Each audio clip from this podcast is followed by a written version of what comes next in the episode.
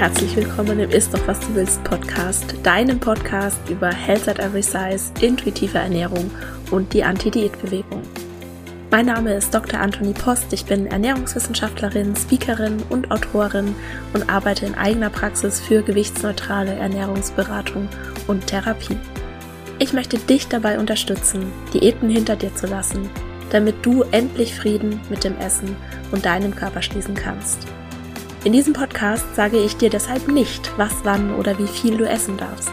Stattdessen geht es darum, wie du Vertrauen, Respekt und Wertschätzung für den eigenen Körper erschaffst und dadurch eine innere Motivation, dich liebevoll um dich selbst zu kümmern und wirklich gesunde Verhaltensweisen zu wählen. Bevor wir gleich mit der Episode loslegen, noch der Disclaimer, ein Podcast ist selbstverständlich nie ein Ersatz für eine individuelle medizinische oder psychische Gesundheitsberatung und stellt auch keine Therapeutin-Patientin-Beziehung dar, sondern dient ausschließlich zu Informations- und Bildungszwecken. Wie schön, dass du hier bist und ich wünsche dir viel Spaß beim Anhören. Hallo und herzlich willkommen zu Episode 129. Ich behaupte jetzt mal, dass wir in Deutschland kein Wissensproblem haben, wenn es darum geht, was gesunde Ernährung ist. Wir wissen im Prinzip alle, und es geht schon in der Grundschule, wenn nicht sogar im Kindergarten los, dass wir wahrscheinlich ein bisschen mehr Gemüse essen könnten, den Fokus ein bisschen mehr auf frische, nährstoffreiche Lebensmittel legen könnten, bisschen weniger Alkohol, dafür etwas mehr Wasser trinken könnten. Und tierische Produkte muss man nicht weglassen, also zumindest nicht aus gesundheitlichen Gründen.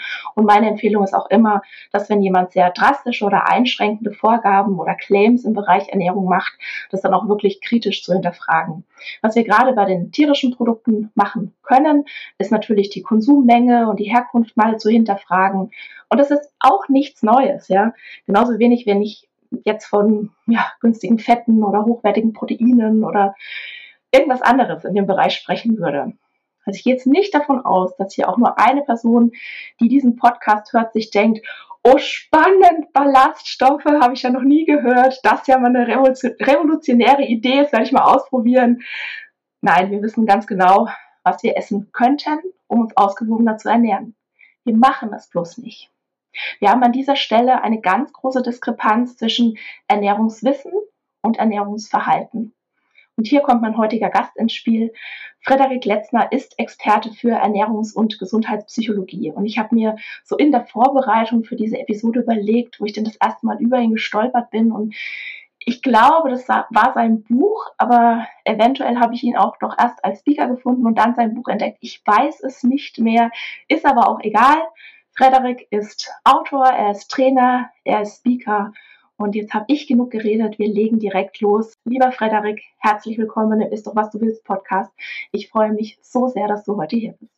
Ich freue mich auch wahnsinnig auf unser Gespräch. Oh, ich auch. Ich habe ganz viele Fragen. Aber bevor ich damit loslege, würde ich sagen, ich habe jetzt schon so ein bisschen was zu dir gesagt, aber wirklich nur ein bisschen. Möchtest du dich vielleicht gerne selbst nochmal vorstellen? Wer bist du und was machst du? Ja, also äh, Frederik Letzner, Familienvater. Ansonsten bin ich Redner, Trainer, Autor. Ich habe ursprünglich Ernährungswissenschaften studiert, habe irgendwann festgestellt, dass das gar nicht so viel Relevanz hat, dieses ganze Wissen. Äh, hatte auch mal eine Praxis für Ernährungsberatung, Ernährungstherapie, habe aber das irgendwann tatsächlich bleiben lassen, weil ich gemerkt habe, okay, Seminare, Vorträge, das liegt mir, ein bisschen provozieren, ein bisschen Humor, die Psychologie hinter dem Essverhalten verdeutlichen mit schönen Bildern und dahingehend so ein bisschen bisschen motivieren, dass überhaupt diese Wahrnehmung geschärft wird darüber, dass es halt viel häufiger um psychologische Zusammenhänge geht als um reine Wissensvermittlung. Und das mache ich heute hauptberuflich. Also ich bin in Unternehmen ganz klassischerweise im betrieblichen Gesundheitsmanagement, so Gesundheitstage und solche Sachen oder auch Kongresse und Messen und äh, mache da so meine Vorträge. Glaubst du, wir haben ein Wissensproblem in Deutschland, was gesunde Ernährung ist? Auf jeden Fall nein. Und das ist auch schon, also es gab schon vor, Jahrzehnten gab es schon die ersten Experimente dazu, wo man Grundschulkinder hat Lebensmittel irgendwie klassisch kategorisieren lassen. Ne? So, so was, was wird allgemein als gesund und ungesund bezeichnet? Das konnten die alles schon vor Jahrzehnten. Und das ist auch immer noch so, also die Kinder wissen das alles und auch Erwachsene. Im Grunde generell beim Thema Gesundheit. Ja, wir wissen, Bewegung ist wichtig, Entspannung ist wichtig, Schlaf ist wichtig nicht zu schnell essen, nicht zu viel essen, nicht zu wenig essen, nicht zu viel Drogen, nicht zu viel Alkohol. Der Punkt ist, wenn wir das machen würden, dann wäre ja alles wunderbar. Aber es gibt halt scheinbar echt gute Gründe, um unvernünftig zu sein. Und da kommt einfach die Psychologie ins Spiel. Es macht ja aber auch so Spaß, unvernünftig zu sein. Was sind denn diese Gründe? Also, gibt's, also, also ich könnte jetzt komplett ausholen. Ich glaube mal, auf der anderen Seite von Gesundheit steht auch Sex, Drugs, Rock'n'Roll. Ja, wir haben in der Kindheit schon durch Belohnung gelernt, du bekommst die Süßigkeiten, wenn du dein Gemüse gegessen hast. Das heißt, Gesundheit, Gemüse, Vernunft, langweilig, Streber, Arbeit. Ja, und das, worum es ja scheinbar wirklich geht, ne, deswegen belohnen wir uns ja auch so gerne mit den verbotenen, bösen, ungesunden Sachen, ja, ungesund in Anführungszeichen, äh, weil wir durchaus gelernt haben, dass diese Art von Verknappung, ja, das ist verboten, das darfst du nicht, das ist ungesund, das hat schon bei Kindern einen riesigen Reiz. Das macht auch Diäten so schwierig, weil Diäten, ne, Verbote sorgen auch dafür, dass genau die Dinge, auf die wir verzichten, unglaublich spannend werden und in der Wertigkeit immer wertvoller werden. Ja, und je mehr Diäten wir machen, desto mehr gestörtes Essverhalten kann sich dadurch entwickeln, unter anderem genau dadurch. Ähm, es ist eben ein Aspekt, warum wir ungesundes oder auch unvernünftiges oder verbotenes auf eine gewisse Art und Weise durchaus lieben oder höher wertschätzen als Salat und Möhren. Ja, das ist irgendwie Gesundheit ist irgendwie unsexy. Leider. Ja, Tatsache. Ja, ja. Absolut. Also äh, wenn ich wenn ich in, vor einer großen Menge die Frage stelle, wer von Ihnen hat denn Spaß am Thema Gesundheit, dass die Reaktion sehr äh, zurückhaltend ja, das ist schön, dass, dass du in dem Moment sagst, ja klar, ich, aber äh, allein der Gesundheitsbegriff, ja, das schmeckt ja. gesund. Oh, das sieht aber gesund aus. Ernährung kann auch lecker sein. Ja, also man merkt so in der Sprache, dass, ähm, mhm. dass, dass der, der Gesundheitsbegriff einfach ganz häufig auf Widerstand stößt, mit ich darf nicht mehr genießen assoziiert wird, ich darf keinen Spaß mehr haben, ich muss jetzt dies und das und jenes machen und dass dabei Reaktanz entsteht und Leute sagen, ich muss mhm. gar nichts, hör auf mir, ja, hör auf, übergriffig zu sein und mir zu sagen, was ich zu tun und zu lassen habe, das, äh, das ist, da entsteht logischerweise Widerstand. Und deswegen äh, bin ich sehr, sehr kritisch geworden, was allein die Begrifflichkeiten angehen, gesunde Ernährung und Gesundheit, weil ähm, das bei der relevanten Zielgruppe ganz häufig auf äh, Widerstand oder auf, ja, das will, will kein, unsexy, ganz klar, ja. Genau, das ist nämlich so. Also ich, bei mir kommt es gut an, aber ich interessiere mich sowieso schon für Ernährung. Ne? Ich interessiere mich sowieso schon für Gesundheit. Also mich holt es dann ab, aber wie du sagst, die relevante Zielgruppe halt dann irgendwie nicht. Und es gibt ja auch da total spannende Untersuchungen, dass dieses Gesundheitsargument überhaupt nicht zieht. Also dass, ne, wie du gerade schon gesagt hast, da diese Reaktanz aufgebaut wird, also aktiv aufgebaut wird. Und deshalb ist zum Beispiel also eine, eine Säule, wo ich mich sehr in den Beratungen auch drauf konzentriere oder eigentlich so bei meiner gesamten Arbeit ist Genuss. Hm, ja, total wertvoll, absolut. Und dass der Vernunft, dass das Argument an die Vernunft nicht funktioniert. Punkt Nummer eins ist, Gesundheit ist kein primäres Bedürfnis. Das ist für viele Menschen eine Selbstverständlichkeit. Das bekommt einen höheren Stellenwert, wenn wir krank sind. Ein mhm. Herzinfarkt kann super, super motivierend sein, sage ich immer, ne? Lernen aus Leid. äh, ja. Ein bisschen gemein, aber ja klar. Also äh, es ist kein Primärbedürfnis, das heißt, es wird auch gar nicht, es hat häufig keinen großen Stellenwert selbst in den sozialen Medien können wir gerne gleich drüber reden, ja, wo wir das Gefühl mhm. haben, es würde nur noch um Gesundheit gehen. Es geht nicht um Gesundheit, ja, in den allerseltensten Fällen. Äh, jetzt habe ich kurz den Faden verloren, aber genau, es ist, es ist einfach keine Priorität. Und was hast du gerade nochmal gesagt, damit ich nochmal den Faden wiederfinde? Genau, der Faden war eigentlich, dass äh, Gesundheit irgendwie unsexy ist und ähm, man mit diesen Argumenten, ne, mit diesen vernunftbetonten Argumenten eigentlich nur die Leute erreicht, die äh, also sowieso erreicht werden wollen und nicht die Leute, wo es wirklich noch eine viel größere Relevanz hätte, wo man auch wirklich was so mit äh, ja, Ernährungsverhalten und Gesundheitsverhalten auch wirklich reißen könnte. Ja, weil, weil auch der, der Appell an die Vernunft richtet ja sich an den Verstand, an das Rationale. Menschen sind nicht rational. Menschen sind emotionale Wesen. Und das ist auch nochmal so ein Punkt. Also jeder Mensch trifft jeden Tag knapp 200 bis 250 ernährungsbedingte Entscheidungen unbewusst, also emotional getrieben, impulsiv. Die ganze Erziehung spielt eine Rolle. Also es gibt ganz, ganz viele Faktoren, die unser Essverhalten bestimmen. Und das Wissen oder das Rationale ist ganz häufig zurückgestellt. Und auch der Vernunftsaspekt ist ganz häufig zurückgestellt, weil er keinen großen Stellenwert hat. Also wer von euch hat den Spaß daran, immer vernünftig zu sein? Da sind wir wieder beim Verbotsaspekt. Äh, Ja, und Kontrolle kann auch wieder zu Kontrollverlust führen. Ja, also wenn ich mich zu viel an Regeln halte, wenn ich zu vernünftig bin, mich zu sehr versuche zu reglementieren, zu kontrollieren, dann ist das mitunter auch eine Ursache, warum wir ins andere Extrem abdriften und dann wieder einen maximalen Kontrollverlust erleben. Das ist das Phänomen, was wir bei der Bulimie zum Beispiel häufig beobachten, dass sich Menschen sehr stark kontrollieren und dann immer wieder in sowas wie extreme Essattacken abdriften, weil halt Kontrolle und Kontrollverlust durchaus zusammenhängt. Ja, und ich habe da letztes Mal, also ganz, ich weiß gar nicht mehr, was das war, das war ganz spannend, was ich da gelesen habe, dass sich durch diese Kontrolle, durch diese permanente Kontrolle auch eine Anspannung aufbaut, die dann irgendwann auch nicht mehr aushaltbar ist und dass dann eben das Erbrechen von Nahrung auch wieder dabei hilft, das Nervensystem zu regulieren. Ja, Stimmt es ist, es, es, ja, also ich, ich würde es jetzt nicht widersprechen, aber nehmen wir mal an, bei, äh, beim Binge-Eating, also ich sag mal, bei Adipositas und Übergewicht reden wir ganz, ganz häufig über Stressessen, Nervennahrung. Im Extrem reden wir über Essattacken. Also bei Adipositas haben wir ganz häufig diesen, diesen Kontrollverlust beim Essen. Und es ist eine Form von Emotionsregulation. Also das mhm. Essen sorgt dafür, dass ich Emotionen runterreguliere, dass es mir besser geht.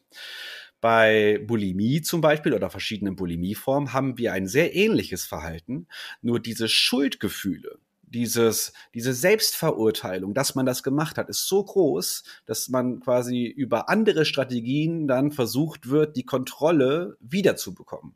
Und das ist dann eben zum Beispiel entweder Sportbulimie, ich muss jetzt laufen mhm. gehen, ich muss rennen gehen, aber ja klar, Abführmittel, sich erbrechen. Das heißt, wir haben das eine ist das Essen, was eine Form von Stressregulation ist, und dann kommen die Schuldgefühle und dann haben wir eine andere Art und Weise der Stressregulation, um überhaupt diese Schuld wieder loszuwerden. Das heißt, wir haben quasi dann zwei Kompensationsmechanismen vereinfacht gesagt. Mhm. Äh, deswegen ja, also es ist dann diese, dieses, das sich danach zu erbrechen, ist dementsprechend auch etwas, was mich emotional äh, dann wieder stabilisiert und dann geht es Menschen erst einmal gut. Das klingt jetzt zwar hart, aber wenn ich, mhm. wenn ich gemein bin, würde ich auch sagen, ja, jemand, der sich ritzt, dem geht es danach erst einmal gut, ja, weil der seine ja. Emotionen wegreguliert hat. Spannungsgefühle werden, sind dann weg. So, mhm. ähm, das ist natürlich kein gesundes Verhalten äh, und gerade im Extrem sehr problematisch. Und wenn es sehr häufig ist, also viele Verhaltensweisen werden im Extrem dann sehr problematisch, ähm, wenn es keine alternative Emotions ja, Regulationsmechanismen gibt, äh, ist es dann auf Dauer mit einer gewissen Frequenz, sind das natürlich Probleme. Oder auch Süchte mhm. gehören mit dazu. Ja, wobei ich jetzt zum Beispiel so im Beratungsalltag auch bei Binge-Eating diese Kontrolle sehe. Dass, ähm, also, das ist eigentlich das, was ich mit, mit allen meinen PatientInnen und KlientInnen mache. Ich gucke erstmal, ob die wirklich ausreichend essen. Ich gucke, ob die genügend essen. Weil das ist ja ganz oft so, ne, abends kommt dann so mit Anlauf die Arschbombe in die Naschschublade und dann ist halt immer die Frage zu sagen, na, könnte ich jetzt, wie das halt oft auch so in der konventionellen Ernährungstherapie dann der Fall ist, dass ich dann na, an die Vernunft appelliere. Ähm, ich habe das längst aufgegeben, weil, ne, wie du das ja auch schon sagst, wir sind einfach emotionale Wesen und ich gucke dann lieber drauf, okay, was ist denn vielleicht den ganzen Tag passiert, dass, dass es zu diesem Essanfall kam, ja, also hat, hast du genug Pausen gemacht, hast du ausreichend gegessen, weil das ist ja auch sowas. Unsere Emotionen, die fahren ja Achterbahn oder fahren ja eher Achterbahn, wenn so Bedürfnisse wie na, ausreichend Schlaf, ausreichend Essen, ähm, Ruhe, also Pausen. Ich habe das selber bei mir, ähm, je weniger Pausen ich mache, umso unvernünftig esse ich dann vielleicht auch. Also ich glaube, ich glaube das nicht, dass es nur bei Bulimie so ist, dass da so dieses, äh, also dieses Wechselspiel von Kontrolle und, und ähm, Kontrollverlust ist, sondern ich glaube schon auch, dass es bei Binge-Eating so ist. Und ähm, ich glaube, dass wir uns auch bewusst machen, weil das ist auch so was, was wo man so ein bisschen aufpassen muss, dass man das nicht falsch versteht. Ich glaube nicht, dass ähm, alle mehrgewichtigen Menschen zu viel essen also ständig zu viel essen. Ich glaube eher, dass da auch so Extreme da sind, dass man versucht, sich die ganze Zeit zu kontrollieren und eher wenig zu essen. Ne? Und dann stehe ich halt früh auf und dann esse ich halt nur, keine Ahnung, eine halbe Grapefruit, weil ne, heute soll ja ein guter Tag werden und ich reiß mich zusammen und dann esse ich noch irgendwie ne, was äh, in Anführungszeichen Gesundes oder ein Salätchen zu Mittag. Und dann sehen wir letztendlich nur abends diesen großen Essanfall und dass aber vorher einfach schon ganz, ganz viel gelaufen ist, was da mehr oder weniger da dann hinführt. Also ich will einfach nur mal ganz, ganz klar hier betonen, ne, dass wir nicht in dieses äh, Stigma einzahlen wollen, dass äh, mehrgewichtige Menschen verfressen sind oder ne, blöd sind oder äh, zu faul sind, sich auch irgendwie was Leckeres zu machen, sondern dass, dass wir oft aktiv, ne, wenn so ein Essanfall sozusagen dann auftritt, dass wir eigentlich da oft aktiv darauf hinarbeiten, sodass der fast zu erwarten ist. Das ist, du hast so viele wichtige, spannende Sachen gerade so gesagt. Also erstmal, was ich super spannend finde, wo ich ganz kurz einhaken möchte, ist, ganz häufig wird das Thema Ernährung versucht zu lösen, indem wir erklären und motivieren. Erklären und motivieren. Dadurch wird aber gefördert, ja, erklären, der hat's noch nicht verstanden, der ist zu blöd, ja, wir motivieren, der ist nicht diszipliniert, der ist zu faul. Also durch erklären und motivieren wird eigentlich das bestätigt, Dicke sind dumm und faul, was tatsächlich super problematisch ist. Ähm, das andere, was super spannend ist, äh, ein kopfgesteuertes Verhalten, ein kopfgesteuertes Essverhalten, was äh, mit, mit Kontrolle einhergeht, was restriktiv ist, was mit Schuldgefühlen einhergeht, ist kein gesundes Essverhalten. Und interessanterweise bei allen Formen von Essstörungen finden wir dieses kopfgesteuerte, restriktive, dieses Kontrollieren, dieses funktionalisiertes Essverhalten. Funktionalisiertes Essverhalten ist meines Erachtens eines der spannendsten Komponenten, wenn es um essgestörtes Verhalten geht oder um gestörtes Essverhalten generell, weil es ist immer dieses Einteilen, das ist gesund, das ist ungesund, das ist richtig, das ist falsch. Allein durch diese dichotome Denkweise bekommen Lebensmittel eine Bewertung, also mache ich Dinge, weil sie so sind. Das heißt, ich, ich achte nicht auf mein Körpergefühl. Ich achte nicht auf mein Bedürfnis, sondern der Kopf sagt, ich mache das, weil das ist gut. Und wenn ich etwas Ungesundes mache, mache ich das mit Schuldgefühlen, weil das ist ja nicht gut. So, allein, die, allein dieses Funktionalisieren beim Denken. Und das ist etwas, Menschen, die ein gesundes Essverhalten haben, die wirklich ein gesundes Essverhalten haben, machen diese Einteilung in gut und schlecht sehr wenig. Wie Kleinkinder. Kleinkinder kategorisieren nicht in gut und schlecht. Kleinkinder haben das gesündeste Essverhalten von allen. Die essen, wenn die Hunger haben, hören auf, wenn sie satt sind. Ja, die können auch Hunger von Durst unterscheiden. All diese Dinge ist unglaublich bedarfsorientiert, weil sie dieses gesunde Körpergefühl nach haben. Und je mehr der Kopf sich einschaltet, dieses Einteilen in gut und schlecht, in gesund und ungesund, in richtig und falsch, das Funktionalisieren ist genau das, was wir bei allen Formen von gestörtem Essverhalten äh, stark ausgeprägt beobachten können. Und die Kinder, wo zu Hause die Süßigkeiten auf dem Tisch stehen, für die das nicht ein Verbot, Belohnung darstellt und so weiter, die haben meistens einen, den gesündesten, und jetzt kommt es zu dir, den genussvollsten Bezug dazu weil sie es auch schaffen, das ohne Schuldgefühle zu essen. Äh, und ja, klar, bei Übergewicht ist es ganz häufig ne, schlechte Gewissen, beobachtet zu werden, sich kontrollieren den ganzen Tag, alles verschiedenste Elemente, wieder Diät halten, die nächste Diät. Ich würde aber auch tatsächlich an dem Punkt genau sagen, es gibt durchaus Menschen, die sagen, ja, sie haben in ihrem Leben unglaublich viele Diäten schon ausprobiert, es hat nichts geklappt. Dass sie heute so ein schwieriges Essverhalten haben, liegt mitunter an genau diesen ganzen Diäten. So, ne? Also dieses, ich habe schon alles versucht, ich kann, ich, es hat nichts gebracht, ja, und es ist also Ursache und Wirkung, dass die Diäten sind mitunter ein Grund dafür, warum es heute so ist, wie es ist, weil es eben äh, mit sehr viel Schuld und Kontrolle und Kontrollverlust jedes Mal wieder einhergegangen ist. Bei mir ist es in der Ernährungstherapie ja auch so. Wir reden vielleicht, keine Ahnung, fünf Prozent der Zeit überhaupt über Ernährung, mhm. sondern es geht einfach um alles andere. Und du hast gerade Kinder angesprochen. Ja, die essen aber auch nur das, worauf sie Bock haben. Versuch mal einem Kleinkind irgendwas oder einem Baby irgendwas zu füttern, was es nicht will. Ne? Also da kannst du ja dann danach neu renovieren. Und es ist auch kontraproduktiv. Also wenn ich dem Kind sage, du musst die Suppe jetzt essen, dann ist ja. die Wahrscheinlichkeit, dass dieses Kind den Rest seines Lebens diese Art von Suppe ablehnen wird, auch wenn es schon erwachsen ist, ziemlich groß, weil dann ist Essen mit Druck gekoppelt, so nach dem Motto, du musst das ja. machen. Und dann, wenn Essen mit Druck gekoppelt wird, mit Stress gekoppelt wird, dann, dann entstehen schon die ersten Probleme tatsächlich. Ja, ja. Also bei uns ist es beispielsweise so, meine, meine Kinder ähm, dürfen Süßigkeiten, die sollen, was ich nicht möchte, ist, dass die so den ganzen Tag grasen, ja, also dass die äh, Süßigkeiten zum Beispiel so als, als äh, Emotionsbewältigungsmechanismus äh, einsetzen. Also ne, wenn sie dann irgendwie an den Hausis sind, dann haben sie keinen Bock mehr zu, also Hausis zu machen und dann äh, fällt ihnen ein, oh, wir können jetzt eigentlich mal was naschen. Ne, dann also dann sage ich schon, komm, jetzt machen wir das mal kurz fertig und dann setzen wir uns hin und dann machen wir das auch bewusst und mit Genuss und so.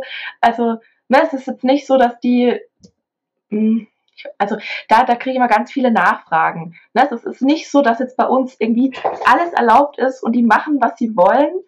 Ähm, sondern ich, ich achte schon darauf oder ich wünsche mir, sag mal mal so, ich wünsche mir, dass wir den Großteil unserer Mahlzeiten am Tisch einnehmen, dass da eine relativ entspannte Atmosphäre ist. Nicht mal, das funktioniert natürlich auch nicht immer und äh, also wir, wir stehen äh, ne, vor denselben Herausforderungen wie auch alle. Mm, was mir sehr wichtig ist, ist, dass sie nicht kategorisieren. Also dass es nicht irgendwie sowas heißt wie, ähm, du musst jetzt erst dein Gemüse essen und dann darfst du die Süßigkeiten. Also, ne, dass wir so die Süßigkeiten als, als Belohnung einsetzen oder auch so dieses, oh, jetzt bist du aufs Knie gefallen, guck mal hier, ne, mit dem Pflaster noch das Schokolädchen. Ähm, ich glaube, da ist es ganz wichtig, wie wir über über Essen sprechen. Was ich auch ganz oft mache, ist beispielsweise so beim Abendessen. Ich tue einfach alles auf den Tisch. Wenn die irgendwie schon dann sagen, oh, sie haben Lust auf Schokolade, das kommt dann einfach gleich mit auf den Tisch. Und ja, ganz oft greifen sie dann auch zuerst nach der Schokolade, legen sich auf den Teller und dann essen sie aber auch irgendwie Obst oder Gemüse oder Brot oder was es halt da sonst noch gibt. Und dann gibt es da keine Wertung bei uns. Und wie gesagt, ich mache sicher auch nicht alles richtig. Ich ertappe mich auch teilweise in Situationen, ne, wo schon also wo der Mund noch redet und der Kopf schon sagt, oh, was machst du gerade für eine Scheiße? Ja. Aber ich, ich glaube, das ist menschlich und ich glaube, es kommt dann letztendlich ähm, auch darauf an, ja, wie, wie die, also wie so die allgemeine generelle Einstellung ne, zum Thema Essen ist, zum Thema Körper ist, was wir auch unbewusst vorleben. Also ich kann auch allen Eltern eigentlich immer nur empfehlen, mal auf die eigenen Themen zu schauen und, und da auch dran zu arbeiten, weil, weil die Kinder machen ja nicht das, was wir ihnen sagen, sondern die machen das, was wir tun, was sie sehen. Hm. Die Ängste und die Sorgen der Eltern sind für das Essverhalten der Kinder oft problematischer als das Essverhalten der Kinder selbst. Und ich ganz oft ich beobachte, ne, oh nein, mein Kind isst zu einseitig, nur Nudeln, nur Brot, nur dies und das und jenes. Und das muss doch irgendwie anders sein. Nein, ganz selten ist das ein Problem. Also Kinder haben ein super gutes Körper. Also ich hatte wirklich Phasen, da hat meine Tochter Butter gelöffelt. Und ich habe echt so, na gut, komm hier, nimm. Scheint dein Körper irgendwie zu brauchen so. Und die hat das gemacht und die hatte Riesenspaß. Und ja, die kennt auch kein gesund und kein ungesund. Und tatsächlich bei uns ist, wir haben tatsächlich Schubladen, Kühlschränke, die hat ihre eigenen Fächer, die darf da dran. Und die macht das super. Die isst ein paar Stücke Schokolade und dann fragt die mich, ob die eine Erdbeere haben darf geil. so eine, also, und die Schokolade liegt immer noch da. Das ist super. Ja. Mama, kannst du mal wieder Brokkoli kochen? Klar. Mega. Mach ich gern. Ich liebe Spinat, hat meine Tochter letztens gesagt. Ich liebe Spinat. Nee, nee meine Kinder mögen kein Spinat. Also das ist, äh, die, die mögen sehr, sehr viel Gemüse, aber Spinat mögen sie nicht. Und äh, Zucchini habe ich anscheinend auch äh, noch nicht geschafft, es so zubereit, zuzubereiten, dass meine Kinder das mögen. Weil das ist nämlich auch immer so eine Sache, wenn jemand zu mir sagt, ich mag kein Gemüse, dann sage ich, magst du kein Gemüse oder kannst du es nicht zubereiten, dass es dir schmeckt? Mhm. Und dann kommt immer so dieses, ne, so, oh, ja, ich brate das in Sprudelwasser an. Hm, vielleicht soll ich das mal nicht machen. Eventuell könnte man hier nochmal auf die Diätmentalität schauen. Ja, ich, ähm, bin da, ich, bin, ich bin da auch ganz entspannt, einfach weil, also Bittersensitivität, also äh, je älter wir werden, desto entspannter sind wir mit Bitterstoffen. So, Kinder mhm. lehnen Bitterstoffe eher ab, das heißt, die sind auf süß programmiert, weil süß ist Safe Food. Und deswegen ja. ist es so, äh, also je gelassener Eltern damit umgehen können, desto besser ist es fürs eigene Essverhalten der Kinder, würde ich mal behaupten. Ganz klar. Ja, ja. ja. Es ist eine große Herausforderung. Das möchte ich überhaupt nicht kleinreden. Ich habe da auch meine große Herausforderung damit. Und was ich eigentlich die ganze Zeit versuche, ist, es nicht zu versauen. Ich versuche, die machen zu lassen. Ich versuche, mich nicht einzumischen. Und, gute, und Eltern, ich, gute Eltern machen ja auch nur zehn Fehler am Tag. Ne? Das ist so. Augenzwinkern. So, wenige? Keine Ahnung, was ist so, war so den Spruch hat, der Spruch ja. hat mir sehr geholfen, als dann irgendwann jemand zu mir meinte, der, äh, als ich frisch Vater geworden bin, mach dir keinen Stress. Ja, sind alle groß geworden. Äh, wenn du ein hm. bisschen, also, ne, bisschen Bewusstsein dafür, für Psychologie und nicht komplett traumatisiert, dein, dein Kind irgendwie zusätzlich noch mit traumatisierst, dann ist das schon sehr wertvoll. Ja. Das hat mal äh, jemand zu mir gesagt, äh, Kindern brauch, Kinder brauchen nicht perfekte Eltern, sondern echte Eltern. Mhm. Und ja, voll schön. Ja. Das, äh, also das ist was, wo ich mir denke, ja, echt bin ich, authentisch bin ich. Ähm, ich versuche meinen Kindern beizubringen oder sie dabei zu unterstützen, auch wirklich äh, Gefühle zu verbalisieren. Das ist gerade was, wo ich auch einfach drauf gucke, dass sie das können, weil ich glaube, wir sind noch so die Generation, dieses etwas hätten äh, mehr lernen dürfen und ne, von unseren Großeltern will ich jetzt gar nicht irgendwie anfangen. Du hast äh, zwar ein bisschen abgeschweift, was überhaupt nicht schlimm ist. Ähm, ich will aber noch mal einhaken. Du hast gerade von äh, Kontrolle und Kontrollverlust gesprochen. Und ne, wir wissen ja, Willenskraft ist nicht unendlich und wo Kontrolle ist, und das sehe ich auch immer wieder, ist in der Regel auch Kontrollverlust. Und bei Ernährung ist es ja so spannend. Es kann ja teilweise auch ein geplanter Kontrollverlust sein, zum Beispiel in Cheat Days. Ne? Von diesem ungeplanten Kontrollverlust haben wir gerade schon geredet, von Essanfällen. Aber mich würde ja schon interessieren, was hältst du denn von Cheat Days? Also es hat ganz viele seltsame Komponenten. erstmal, für, für, mich ist Cheat Day nichts anderes als Bulimie in groß. Äh, erstmal, also ich mache im Prinzip, ne, man könnte sagen, fünf Tage lang kontrolliertes Essverhalten, Körpergefühl ignorieren, einfach sich komplett reglementieren. Das heißt, Körpergefühl spielt keine Rolle, der Kopf übernimmt die Kontrolle. Und beim Cheat Day selber auch gar kein Körpergefühl, null Gefühl für Sättigung, Essen, bis mir schlecht wird. Das heißt, Körpergefühl ist im kompletten System von Cheat Days absolut unwichtig. Das ist leider beim Fasten, selbst bei intermittierendes Fasten, ist es auch ein Problem. Viele Menschen begreifen nicht, es gibt so Effekte, dass wenn ich nicht nach Hunger esse, also es gibt so, also ich, ich, ich hole mal etwas weiter aus. Es gibt viele Menschen, die sagen, sie spüren kein Sättigungsgefühl. da gibt es verschiedene Gründe für. Ein Grund ist unter anderem, das wäre dann die Rückfrage, isst du denn, wenn du Hunger hast? Weil, wenn ich nicht nach Hungergefühl esse, wenn ich kein Gespür habe für mein Hungergefühl und dann ist die Toleranz, die Hungertoleranz ausweite, dann erweitert sich auch meine Sättigungstoleranz. Das heißt, nicht nach Hunger essen bewirkt kein Sättigungsgefühl spüren. Das hängt miteinander zusammen, weil es geht generell um das Thema Körpergefühl. Die andere spannende Komponente, warum spüren wir keine Sättigung, ist halt das Thema Stressessen. Weil auch beim Stressessen, ich mache mal ein krasses Beispiel, jemand, der sich ritzt, nimmt Körperwahrnehmung gedämpft nur wahr. Also dieser Schmerz wird gar nicht so sehr als Schmerz wahrgenommen. Wenn jemand aus emotionalen Gründen sich selber verletzt und selbst Schmerz nicht wirklich wahrnimmt, wie soll denn jemand, der aus emotionalen Gründen isst, so etwas wie Sättigung wahrnehmen können? Die Wahrscheinlichkeit, dass jemand beim Essattacken, beim Stressessen, bei Nervennahrung in diesem Tunnelmodus über sein Sättigungsgefühl hinaus ist, bis er vielleicht Bauchschmerzen hat, ist sehr, sehr groß. Das heißt, auch da geht es um das Thema Körpergefühl. Und zurück zu Cheat Days, ist ganz klar, es ist halt, gerade in der Fitnesswelt, ne, es ist dieses, ja, Fitness, Bodybuilding, Cheat Days, äh, kontrollieren, Massephase, Definitionsphase. Viele Leute hypen oder vergöttern diese Disziplin, die in dieser Bodybuilding-Welt existiert und glauben, Disziplin und Willenskraft, das ist doch die Lösung. Magersüchtige Menschen sind auch sehr diszipliniert. Und da feiert das keiner. Also zu begreifen, dass Disziplin pathologisch sein kann. Bei Workaholics ist das ähnlich, wenn jemand 60, 70 Stunden die Woche arbeitet, keine Pausen macht, Ruhe nicht aushält, ständig erreichbar sein will und muss und gar nicht nichts tun kann oder gar nicht genießen mehr kann. Also fehlende Genussfähigkeit aufgrund einer extremen ergebnisorientierten Lebensweise. Das sind alles so Komponenten, wo man dann erkennen darf, Kontrolle und Disziplin kann unglaublich problematisch werden. Und der Vergleich zu Japan, in Japan haben wir noch mehr Disziplin, noch mehr Kontrolle, noch mehr Pünktlichkeit, Präzision. Da ist der Suizid die Haupttodesursache bei Jugendlichen. Wir haben sowas wie Karoshi, Tod durch Überarbeitung, wir haben noch mehr diese psychischen Probleme.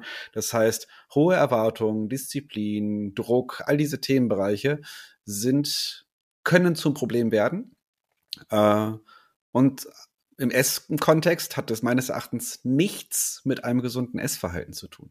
Wir können es auch nicht über einen Nenner bringen. Also das eine ist, ich erkläre jemandem, was gut und schlecht ist und was gesund ist und was nicht gesund ist. Also hat ein kopfgesteuertes, funktionalisiertes Essverhalten.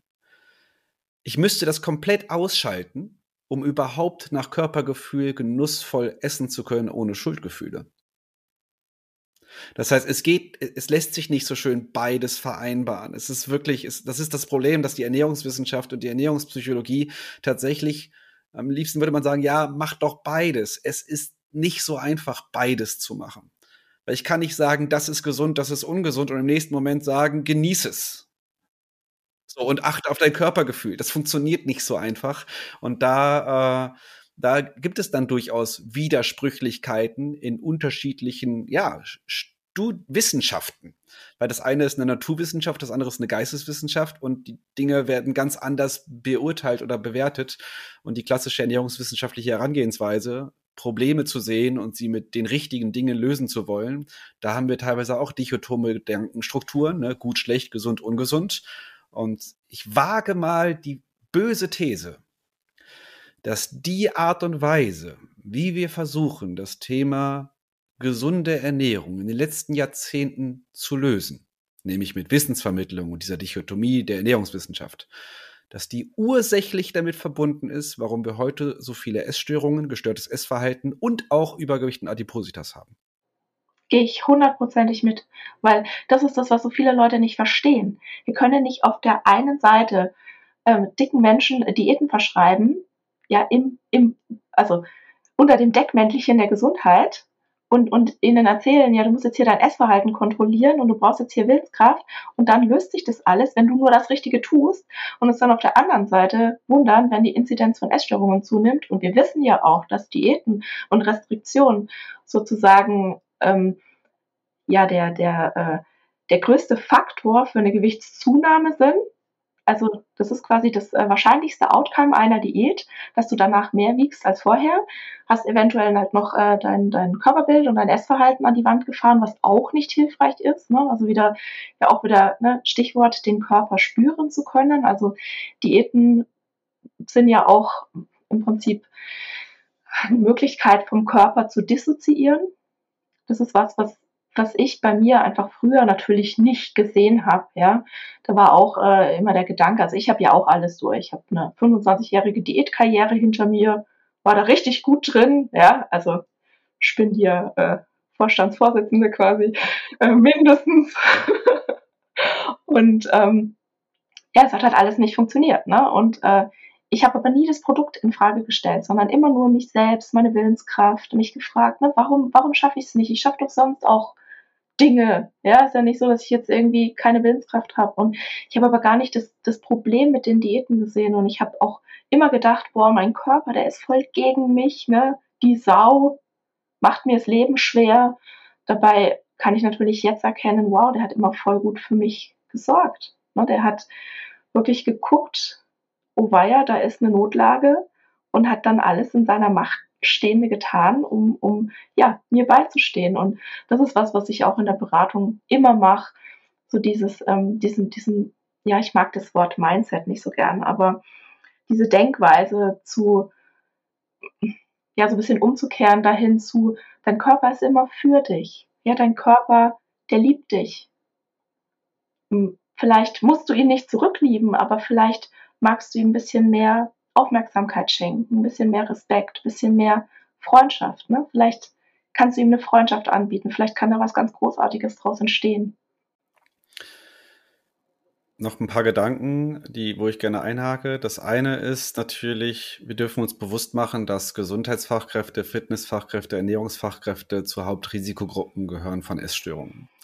Ja. Äh, ich habe auch meine eigene Geschichte dahinter. Ich war auch übergewichtig, dann war ich nah an der Sportsucht, mit 17 Marathon gelaufen, trotz Erkältung Sport gemacht, Personal Trainer gewesen, äh, wollte natürlich Ernährungswissenschaften studieren. Was sonst? Ja, und in meinem Studiengang, ich meine, der NC für Ernährungswissenschaften in Bonn lag, glaube ich, bei 1,3. Das heißt, wir hatten mhm. dann einen Frauenanteil von 97 Prozent und alle waren höchst perfektionistisch und diszipliniert, weil sie alle einen hervorragenden, hervorragenden Abi-Durchschnitt hatten. Rückwirkend würde ich behaupten, 70 Prozent vielleicht hatten entweder in der Vergangenheit eine Essstörung oder immer noch ein auffällig gestörtes Essverhalten? Ich würde sogar sagen mehr. Also bei mir ja, würde ich sogar sagen mehr. Ich bin jetzt einfach nur vorsichtig mit meiner Aussage, aber ich würde dir wahrscheinlich eher zustimmen. Ich will es nur nicht ja. zu sehr pauschalisieren, weil es gibt natürlich auch immer Fälle, wo es nicht so ist. Aber die mhm. Tendenz und die Risikobehaftung innerhalb dieser Gruppen ist tatsächlich echt problematisch. Und das andere Thema, was du gerade ganz viel gesagt hast, der eigene Körper sehr, sehr spannendes Thema. Weil bei Kindern und Jugendlichen haben wir eine gewisse Tendenz. Ne, das ist dieses, wenn man heutzutage 13-jährige normalgewichtige Mädchen fragt, wie findest du deinen eigenen Körper, ist die meistgesagte Antwort ekelhaft. Und zwar bei Normalgewicht, weil Normalgewicht nicht mehr ausreicht. Ne? Es muss Bauch, Beine, Po sein, es muss Sixpack sein, es muss perfekt sein. Wir haben diesen total unrealistischen Körperideale und wir glauben, wir würden da über Gesundheit sprechen, wenn es um Sixpack und Bauch, Beine, Po ginge. Was aber die Ausgangssituation ist, ist Selbsthass. Weil ich bin ja ekelhaft. Und jetzt kommen wir zu einem echten Problem. Wer sich selber hasst, kann sich nicht gesund verhalten. Das ist bei allen Kritikern von der Body Positivity Bewegung. Ist das mein Hauptargument. Ihr suggeriert den Leuten, so wie du bist, bist du nicht okay, du darfst das nicht akzeptieren, du darfst den Ist-Zustand nicht annehmen. Du musst dich selber schämen. So, das heißt, ich erzeuge durch die Suggestion, so wie du bist, bist du nicht okay, du darfst es nicht als etwas annehmen, was du liebevoll behandeln darfst, erzeugst du als Ausgangssituation Selbsthass. Und Selbsthass ist echt eine beschissene Ausgangssituation, um sich selber Gutes tun zu wollen. Das heißt, ich werde eher mich selber sabotieren, ich werde gegen mich arbeiten, ich werde die ganze Schuld, die ganze Scham, es wird immer alles gegen mich gehen und ich werde gar nicht in der Lage sein zu sagen, ich bin mir selber so viel wert. Ich, ich muss den Ist-Zustand, meinen Körper und so wie ich bin, egal wie ich aussehe, egal wie viel ich wiege, egal wie ich, ne, egal alles, was mich ausmacht, wenn ich mir selber Gutes tun möchte, dann ist es eine bessere Ausgangssituation, den Ist-Zustand anzunehmen. Ich bin okay. Ich bin wertvoll. Ich darf Nein sagen, ich darf Grenzen setzen, ich darf Stopp sagen, ich darf sagen bis hierhin und nicht weiter. Ich darf mir selber Zeit nehmen für mich, für meine Hobbys, für Bewegung, zum Kochen. Deswegen ist der Ausgangssituation, die Ausgangssituation, der Ist-Zustand ist okay. Jeder Mensch darf so sein, wie er ist. Jeder Mensch ist wertvoll damit eben jeder Mensch auch sich selber so wertvoll fühlen darf, sich selber Gutes tun zu wollen, damit es wirklich um Zufriedenheit und Wohlbefinden geht und nicht um irgendwelche idealisierten Körperbilder, die man erst erreichen muss, damit man zufrieden sein darf. Um das um ab, ab, absurdum zu führen. Bodybuilder sind nie zufrieden mit ihrem Körper. Das ist eine Aussage von Markus Rühl. Das ist eines der absoluten Bodybuilding-Legenden in Deutschland. Ne? Hier The Beast und so. Bodybuilder sind nie zufrieden mit ihrem Körper. Und das ist ja, das ist to total pervers. Daran merkt man, dass die, dass die Denkweise bei Magersucht, bei Bodybuilding und auch bei, also bei allen Formen von Essstörungen, das Denken dahinter ist das gleiche. Dichotomie, der Ist-Zustand ist nicht okay, ich muss mehr machen, Druck, Kontrolle und damit einhergehen die ganzen Probleme, die wir in einem gestörten Essverhalten wiederfinden. Und spätestens ein Bodybuilder, der dann keinen Sport mehr machen kann, der kriegt dann seine Droge nicht mehr und spätestens dann fällt er in ein tiefes Loch, wenn der dann keinen Sport mehr machen kann. Das ist wie der, wie der Arbeitssüchtige, der krank wird und nicht mehr arbeiten kann. Das ist dann mit Suizidgedanken und allem Möglichen einhergehend so, also so viele Dinge, die du gerade gesagt hast. Also ich jubel dir quasi innerlich zu, weil ich gehe da voll mit. Und äh, gerade für mehrgewichtige Menschen ist das natürlich eine riesengroße Herausforderung. Ne? Wir sagen, wenn, wenn du jetzt zu jemandem sagst, ähm, das sind alle Menschen wertvoll, ähm, verdienen alle Menschen Respekt, dann sagen alle, ja klar, ja klar, natürlich, natürlich. Und dann ist auch wieder hier, ne? wir wissen, ist was anderes als Verhalten. Wir verhalten uns aber nicht so. Überleg doch mal, wenn jetzt irgendwie eine, eine dicke Person in der Öffentlichkeit ist und das ist ein, ein großes Thema, ein großes, großes Thema, ja, isst die einen Burger, sagen alle, ja, ist ja klar, ne? Muss sich ja nicht wundern. Ist ein Salat, sagen alle, ja, wir macht die denn jetzt was vor, ne? So ist die doch normalerweise nicht, weil das sieht man ja. Und damit sind wir bei einem ganz, ganz wichtigen Stichwort. Leistungsgesellschaft. Es ist schon ein paar Mal jetzt auch so angeklungen. Ja, wenn wir darüber nachdenken, wie viele psychische Erkrankungen wir haben und auch ein gestörtes Essverhalten daraus resultieren, auch häufig ein Symptom ist, dann dürfen wir uns anschauen, welche Ursachen für psychische Erkrankungen haben wir. Jeder dritte Deutsche hat eine diagnostizierte psychische Erkrankung. Die Dunkelziffer ist weitaus höher und eines der Hauptursachen ist Perfektionismus, Leistungsorientierung, viel zu hohe Erwartungen, unrealistische Körperbilder, unrealistische Lebenskonzepte und damit einhergehend, ich bin nicht genug, ich hasse ja. mich, ich funktioniere, ich gehe krank zur Arbeit, ich ignoriere meine Bedürfnisse, sowohl körperlich als auch emotional, einfach nur, um es dem Chef recht zu machen oder den eigenen Eltern immer noch recht zu machen. auch sehr spannend, äh, um irgendwie Harmonie, Anerkennung, Zugehörigkeit, Wertschätzung zu erfahren. Äh, das ist ein Lebenskonzept, wo sich halt Menschen nur wertvoll fühlen dürfen, wenn sie einen gewissen Standard repräsentieren. Und das ist so krankhaft und echt problematisch. Da versuche ich tatsächlich auch ganz aktiv äh, gegen zu reden. Und ne, weil ich, ich sehe Kinder weinen, wenn ich denen sage, du bist genug, so wie du bist, und du brauchst nichts dafür zu tun. Das ist nicht das, was sie wahrscheinlich sonst hören. Ja, genau. Wenn sie dann weinen. Ja. ja. ja. Und äh, ja. Hm. Ja, was können, was, also was können wir denn dagegen tun? Ist ja jetzt nicht so, dass ich jetzt von heute auf morgen sagen kann, ja, Leistungsgesellschaft am Arsch. Ich, ich, entziehe mich dem jetzt. Äh, schwierig. Also erstmal ganz viel Selbstreflexion. Das eine ist im Arbeitskontext gibt es viel, auch die Generation Z, die hat das ja im Arbeitskontext hier und da schon ein bisschen mehr auf dem Schirm. Ja, vor, vor 40, vor 40, 50 Jahren war der Herzinfarkt noch der Heldentod. Ja, die Babyboomer-Generation hat ihre Kinder gar nicht kennengelernt und alle haben gut funktioniert wie Maschinen und waren die reichsten Menschen auf dem Friedhof. Äh, so, jetzt haben wir gesagt, okay, hier, es gibt immer noch die Hustle-Culture, ja, schneller, höher, weiter, Gas geben, Workaholics gibt's auch in jungen Jahren noch ganz, ganz viel. Aber was ich halt beobachte bei vielen jungen Menschen, es gibt so, eine, so einen Drift hin zu dieser ganzen Social-Media-Welt. Ne, immer mehr Schönheitsoperation, ich muss schlank sein, ich muss gut aussehen, Likes, auch da Anerkennung, Zugehörigkeit, wir reden über Gruppendruck. Und wir dürfen halt darüber sprechen, woher kommen diese Erwartungen? Wodurch wurden sie suggeriert? Und schaffen wir es, Erwartungen, die wir an uns oder an andere haben, auch mal zu hinterfragen, auch Bewertungen zu hinterfragen.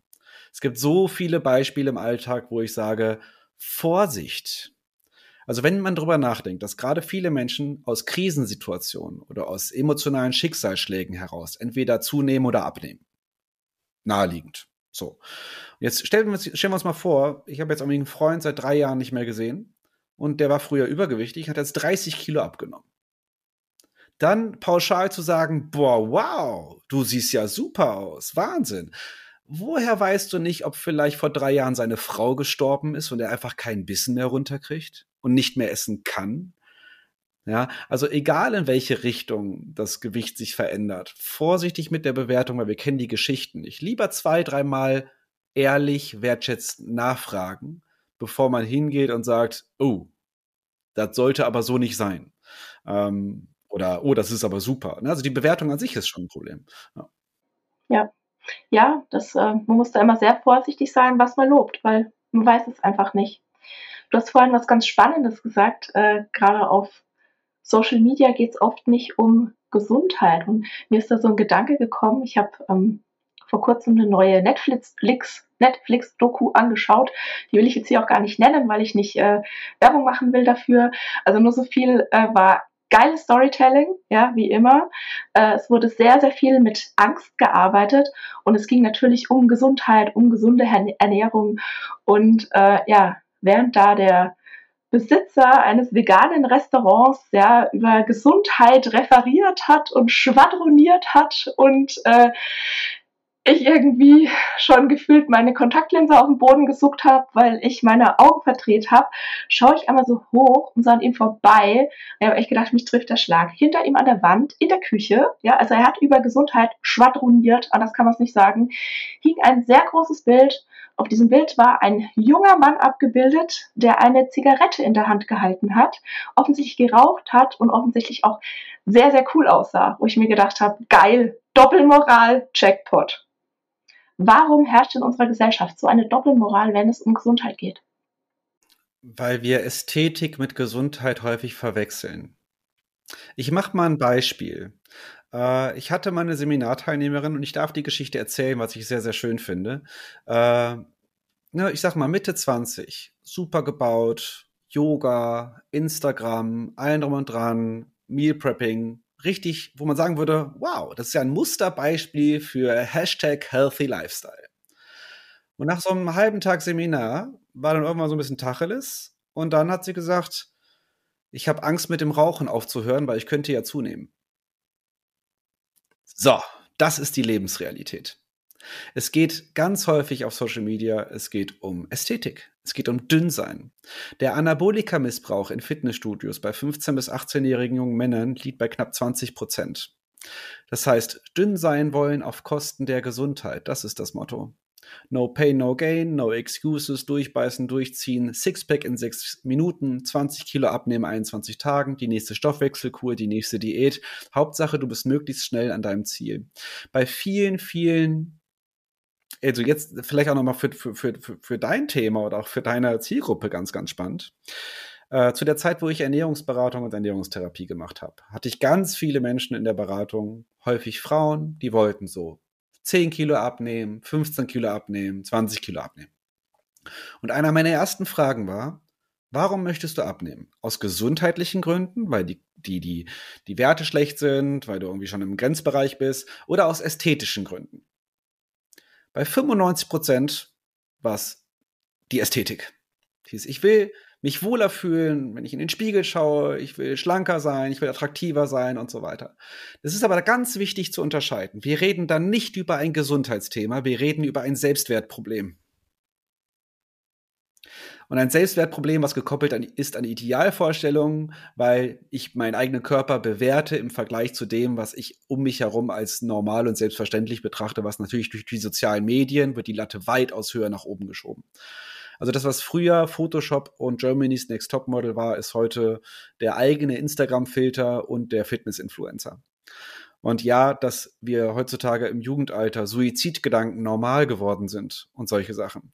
Das sind echte Gesundheitsthemen. Und nicht, dass wir nochmal darüber erklären, dass Ballaststoffe und ungesättigte Fettsäuren und so weiter so toll und so eine Ernährungspyramide erklären. Das ist auch keine Lebensrealität von Jugendlichen. Bei Jugendlichen sind die Themen Selbsthass, Zugehörigkeit, Anerkennung, äh, mit sich selber und seiner eigenen emotionalen Welt zu hadern, psychosomatische Beschwerden, Suchtverhalten, Zwangsverhalten, gestörtes Essverhalten. Das ist echtes Gesundheits- das sind echte Gesundheitsthemen.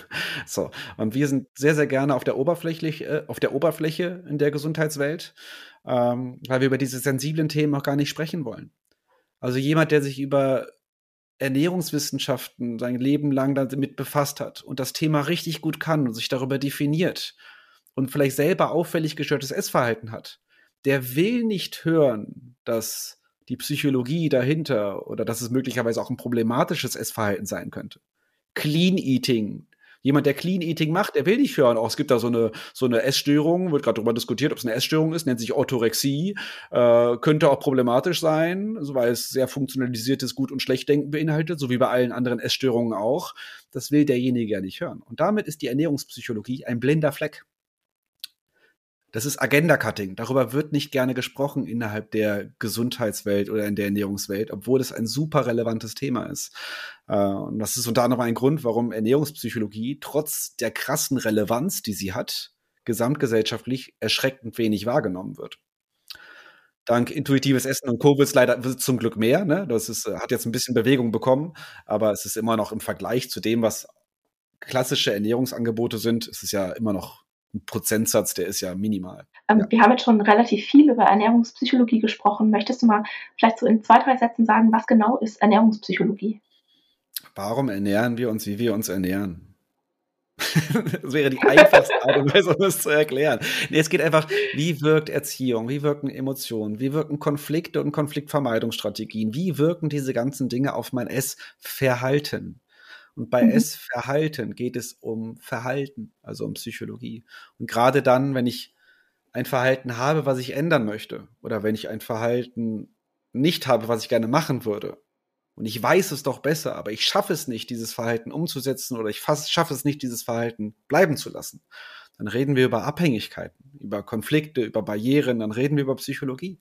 Und äh, das, was eben unser Essverhalten beeinflusst auf psychologischer Ebene, das versucht die Ernährungspsychologie halt zu äh, beschreiben. Es gibt noch häufig eine andere Interpretation von Ernährungspsychologie, die finde ich aber schwierig. Es gibt nämlich hm. noch eine ernährungswissenschaftliche Interpretation, so nach dem Motto, wie wirken denn Nährstoffe auf unsere Psyche?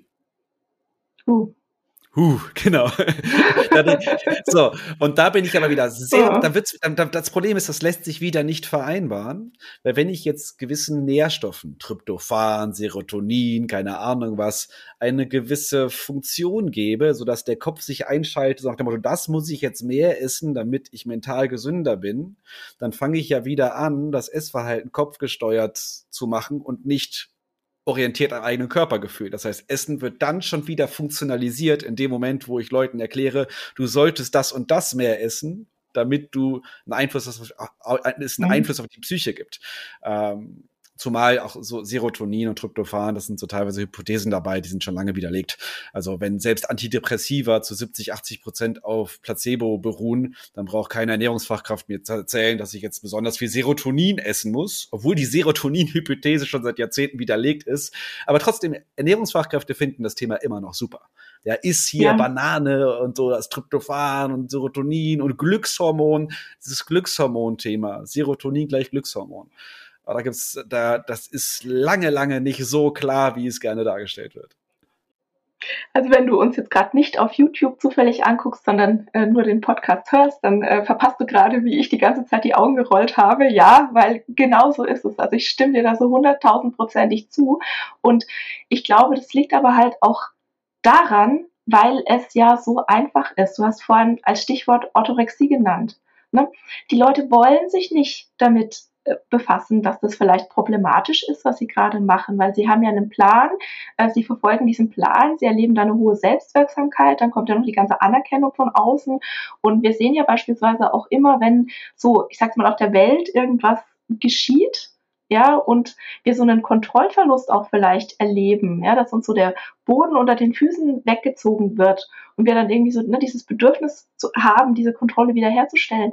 Ja, das geht halt auch einfach so verdammt leicht mit dem Essen. Weißt du, wenn ich jetzt zu jemandem gehe und sage, so, jetzt gucken wir mal auf deine Glaubenssätze und dann gucken wir mal auf deine Prägungen und dann gucken wir mal auf das Schönheitsideal und warum das rassistisch und, und, und sexistisch ist und dann, ne, was es noch mit dem Patriarchat zu tun hat und überhaupt äh, sind hier auch noch äh, eine Million andere ähm, gesellschaftliche und soziale und politische Themen. Äh, oh, oh, das ist ja anstrengend, ne? Und wenn dann aber halt jemand kommt und sagt, ja, guck mal, du musst es einfach nur jeden Tag äh, äh, frühs ins Smoothie trinken und da tust du da eine Banane rein. Also ich bin ja überhaupt kein Smoothie-Fan, ne? nur mal so, by the way, aus verschiedenen Gründen. Aber das ist doch viel, das ist doch viel toller. Ne? Wenn jetzt, wenn wir nur irgendwie sagen müssen, oh, ich esse jetzt die Banane und danach bin ich glücklich und dann ne, kann ich in meiner schönen, glücklichen Bubble mein schönes, glückliches Leben führen, muss mich nicht mit diesen ganzen anderen anstrengenden Themen äh, beschäftigen.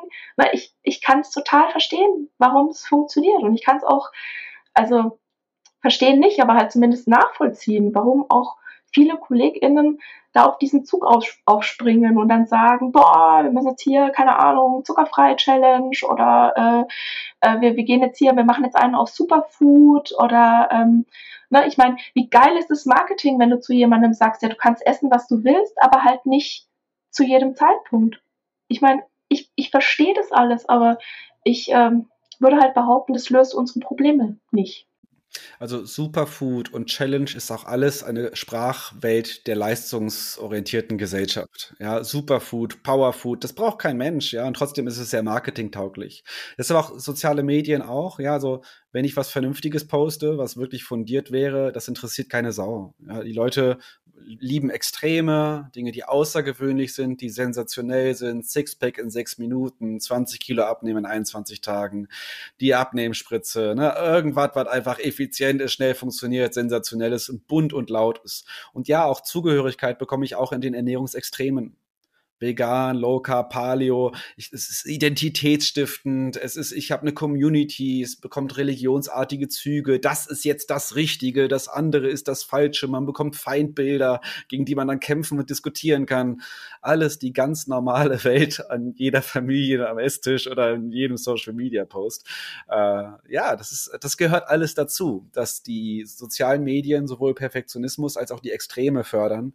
Und äh, dann haben wir eben Hashtag Healthy Lifestyle den veganen Bodybuilder und die Rohköstlerin, die gerade intermittierendes Fasten macht, die eigentlich eine Essstörung hat, aber keiner sagt es ihr bzw. erkennt es.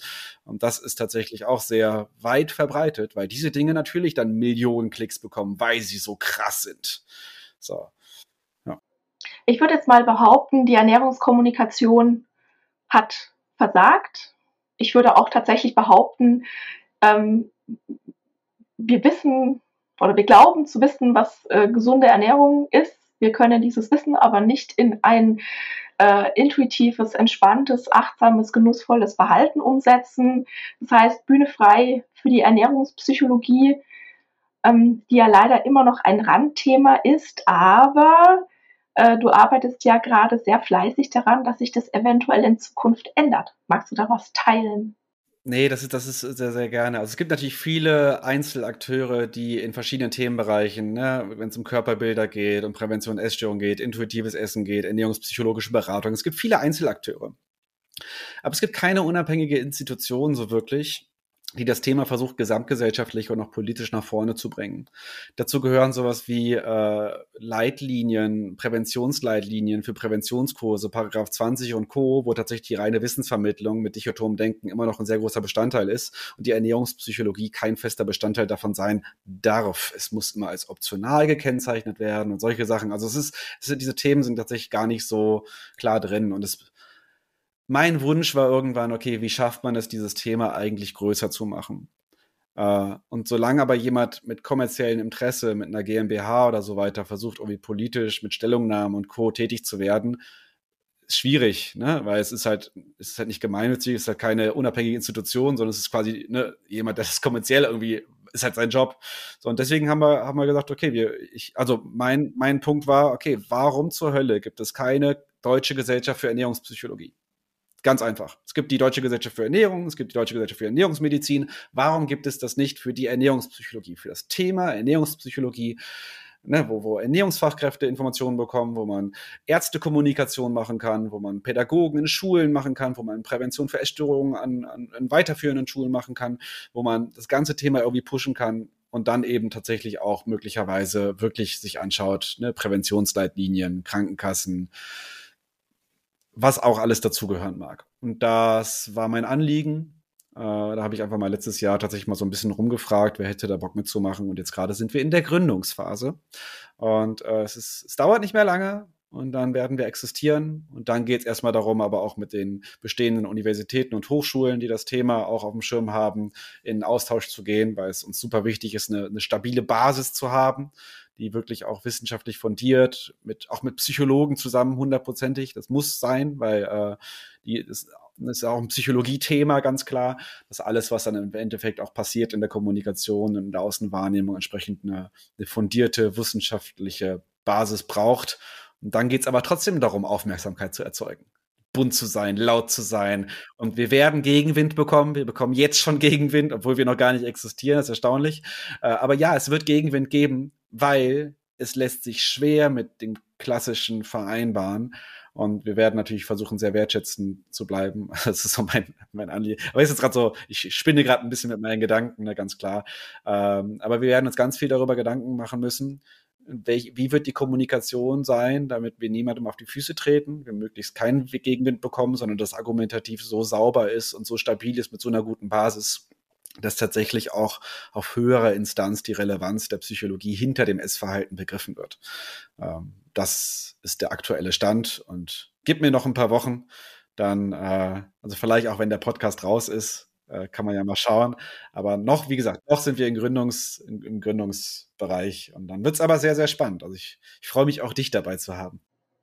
Ja, ich, äh, ich konnte ja leider äh, nicht äh, zum, zum Gründungstreffen kommen. Das war kurz vor Weihnachten. Das habe ich einfach das habe ich einfach logistisch und zeitlich und äh, energiemäßig nicht hingekriegt. Aber äh, natürlich bin ich da dabei, weil also das ist, das ist genau das, was du vorhin angesprochen hast. Ich fühle mich auch irgendwie so als Einzelkämpferin, ja, die ganz oft so, ich, ich meine, ich weiß natürlich, ich habe ganz tolle KollegInnen, die auch überall verstreut sind, aber ich glaube, es geht uns irgendwie allen so, dass wir oft das Gefühl haben, boah, wir sind hier so EinzelkämpferInnen, so auf weiter Flur und diese große Welle der äh, Diätkultur rollt über uns hinweg und stampft uns in Grund und Boden und wir dann so, ja, ich habe hier so ein bisschen eine andere Idee, wollen wir vielleicht mal hier mal irgendwie so andere Perspektive, wäre doch vielleicht irgendwie ganz schön. Also ich äh, freue mich da sehr drauf, wenn es eine Anlaufstelle gibt, die ja auch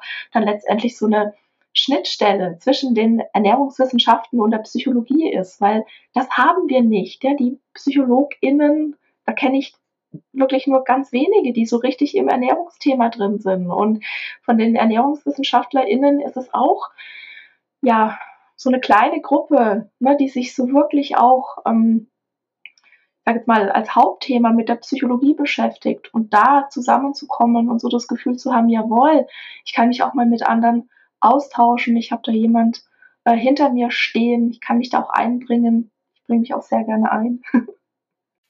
Ich muss ja. noch mal so ergänzen zu dem, was ich vorhin gesagt habe. Natürlich hat aber auch die ernährungswissenschaftliche Perspektive eine super große Relevanz und eine Wichtigkeit. Und ja.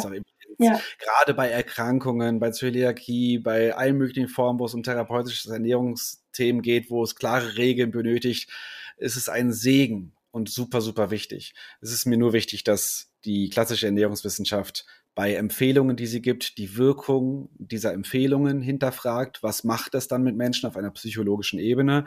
Und dass eben äh, auch immer mehr verstanden wird, dass Essverhalten eben erstmal ein ganz anderes Thema ist wie das klassische Wissen. Und du hast es ja. gerade auch gesagt, ja, die, die Ernährungskommunikation der letzten 70 Jahre hat scheinbar versagt, weil wir versuchen es seit 70 Jahren über die bisherigen Wege und trotzdem ist die Entwicklung mehr Adipositas, Mehrgewicht, gestörtes Essverhalten, Essstörungen. Ja, Essstörungen, ja. ja. Und was Aber ich halt beispielsweise auch sehe, ist, äh, dass ne, Diäten funktionieren halt trotzdem nicht, auch wenn du zum Beispiel einen Diabetes hast. Da ist dann bloß ja. der Leidensdruck größer, ja. Und ähm, oder oder auch meine ganzen Diabetespatientinnen, die wissen ja alle, was sie machen müssen. Und ne, sie kriegen es dann trotzdem teilweise nicht nicht hin und dann kommt halt, oder sie verhalten sich nicht so, wie sie es gerne möchten. Ne, dann kommt noch die Schuld dazu, dann kommt noch die Scham dazu, das erhöht dann mhm. nochmal den Leidensdruck. Und dann haben wir halt solche äh, Phänomene, dass beispielsweise mh, hm, bei Menschen mit Diabetes das Risiko für eine Essstörung halt nochmal astronomisch hoch ist und äh, oder sich astronomisch erhöht, sich exponentiell erhöht. Ach, also es ist auf jeden Fall krass, wie diese Zahlen sind, das will ich damit sagen. Und das wird einfach viel zu selten mitgedacht. Also gerade wenn ich halt auch so Formate beispielsweise im Fernsehen sehe, ne, wo dann auch Menschen halt mit, äh, das heißt ja immer so schön, ernährungsbedingte Erkrankungen, wo ich mir dann immer so denke, hm, ist eventuell die Ernährung nur ein Symptom und die Ursachen liegen überall anders. Ne? Also da wird einfach noch viel zu wenig mitgedacht und deshalb freue ich mich, und drücke natürlich auch ganz fest die Daumen und äh, freue mich dann auch, mich einzubringen. Ich bin ganz großartig übrigens im Eventmanagement, falls ihr da noch Bedarf gut. habt. ja, tatsächlich, komm gerne auf mich zu, weil wir wollen genau. Kongresse machen, wir wollen Tagungen machen, es soll, wir wollen, wir wollen da was reißen und das genau das brauchen wir super, super gerne. Genau. Wenn du so in ein paar Jahrzehnten auf deine Arbeit zurückblickst, was möchtest du denn dann erreicht haben? Also erstmal ist meine Arbeit nicht alles. das ist wichtig, dass ich noch dazu sage. So, ne, ich habe Tochter und jetzt, äh, also es ist also, also Familie ist auch alles super wichtig. Und wenn ich aber rückblicke, äh, ich will es nicht zu sehr, ich, ich will einfach, ich will nicht resigniert sein, wenn es immer noch so sein sollte, wie es ist es kann passieren, dass sich nichts verändern wird, dass die Extreme noch mehr werden, dass es noch leistungsorientierter wird, Abnehmspritze und Co. noch mehr Probleme mit sich bringt und so weiter und so fort. Symptome zwar betäubt sind, aber äh, da könnte ich jetzt, wir könnten eine eigene Folge machen, alleine über die Nebenwirkungen von der, der Abnehmspritze, was es psychologisch mit einem macht, ähnlich wie bei bariatrischen Operationen. Ähm, und dennoch, es wäre total geil, wenn wir dann tatsächlich dieses Thema mehr in die Gesellschaft gebracht hätten, es mehr Verständnis für diese psychologischen Hintergründe gibt. Wobei ich auch sagen muss, Ernährung ist ganz häufig nur ein Symptom. Das, worum es dann eigentlich geht, ist eine Gesellschaft, wo sich Selbstwert nur über Leistung generiert, wo Menschen das Gefühl haben, funktionieren zu müssen wie Maschinen, hohe Erwartungen eine große Rolle spielen. Wir performen wie blöd auf Kosten unserer eigenen Gesundheit. Und äh, wir uns dann wundern, warum wir rauchen, saufen, fressen, nicht essen, kompensieren, exzessiv Sport machen und so weiter. Weil das sind dann entsprechend die Zwänge und die Süchte, die aus einer die, die halt dann daraus resultieren. So, äh, vielleicht schafft man es tatsächlich äh, im schulischen Kontext Psychologie-Themen einzuflechten. Vielleicht schafft man es, äh, die Pädagogik das mehr oder Eltern mehr zu erreichen. Ich meine, unsere Eltern waren von, sind von einer Nachkriegsgeneration erzogen worden. Das heißt, wir haben immer noch auch sehr ne, funktionieren. Schuld, Schuld spielt eine riesige Rolle, auch beim Essen, gerade in Deutschland, Schuldgefühle. Äh, äh, und ich kann nur jedem, der, der, der, der Vater und Mutter ist oder jede, alle Eltern, kann ich einfach nur daran raten, ähm, befasst euch durchaus mit auch mit psychologischen Themen und auch mit euren eigenen Themen, Psychotherapie, äh, das aufzuarbeiten, damit es eben eine gesamte Gesellschaft schafft, irgendwann auch toleranter zu werden und entspannter zu werden und emotional intelligenter zu werden. Ich meine, das, das sind so meine Wünsche für die nächsten zehn Jahre. Ich bin mir nicht sicher, ob sich wirklich was verändert, sag ich mal, zu meiner ja. Lebenszeit, zu unserer mhm. Lebenszeit, aber ich denke mir halt auch, äh, irgendwer muss ja irgendwann auch damit anfangen und ähm, ich denke, wir tragen schon da unseren kleinen Teil auch in diesem großen Gesamtgefüge dazu bei, beispielsweise indem wir jetzt zusammen in diesem Podcast dieses Thema besprechen, dass halt zumindest vielleicht dieser kleine Samen gesät wird. Das ist so das, was ich mir wünsche. Auch wenn mich jetzt gerade niemand gefragt hat, will ich das jetzt. ich, ich finde es schön, dass du das jetzt auch sagst, weil ich, es ist ja nicht so, dass ich als Gast die ganze Zeit nur gefragt werden muss. Da darfst du genauso. Also, ja, ist ja mein Podcast, ich frage mich hier selber. Ich wollte jetzt nicht die Rolle übernehmen und du so, weil dann wäre irgendwie Rollentausch gewesen. Uh, äh, Co-Host wäre auch mal eine spannende Idee hier. Ja könnte mich selber in meinen eigenen Podcast einladen. Die Frage ist, wer dann? Äh, ja, okay, das führt jetzt zu weit. Ähm, wir sind jetzt relativ am Ende der äh, Podcast-Episode. Ich habe noch ein, ein äh, kleines neues Feature im Podcast. Das ist jetzt seit dieser Staffel. Ähm, ist es so, dass jeder Gast, jede Gästin der nächsten Person, die in den Podcast kommt, eine Frage da lässt, ohne die Person zu kennen. Und das kann etwas sein, was einen persönlich zum Thema Ernährung, Körperakzeptanz, Gesundheit beschäftigt oder das kann auch eine Frage sein, auf die man vielleicht irgendwie Antworten sammelt oder es kann irgendwas ganz anderes sein. Also es gibt überhaupt keine konkreten Vorgaben. Wir hatten schon sehr viele bunte Fragen. Ich finde es sehr bereichernd, da äh, Antworten zu hören und auch so immer für mich. Also ich beantworte die Frage ja nicht. Ich überlege halt immer so, na dann für mich, okay, wie würde ich das jetzt beantworten?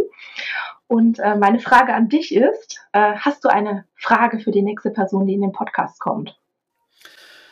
Ich versuche die Frage zu beschreiben, in der Hoffnung, dass du es dann gut weitergeben kannst.